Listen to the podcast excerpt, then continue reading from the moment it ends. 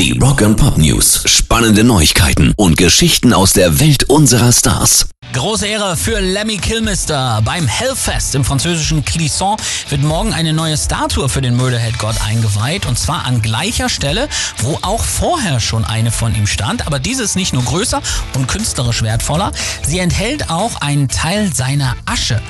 Zur Einweihung werden Phil Campbell und auch Mickey D anwesend sein und ihren Bandleader nochmal richtig abfeuern.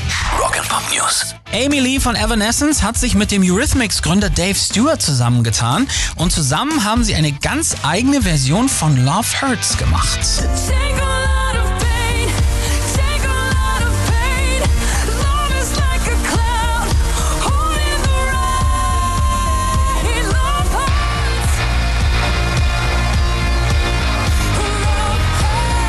Zusammenarbeit kam durch einen Zufall zustande, sagt Dave Stewart, wurde aber zu einer magischen Reise.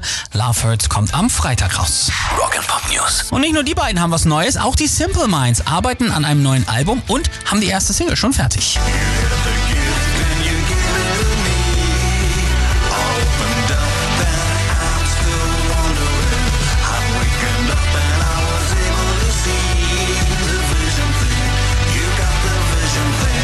The Vision King ist der Vorbote zu Direction of the Heart, das am 22. Oktober rauskommt.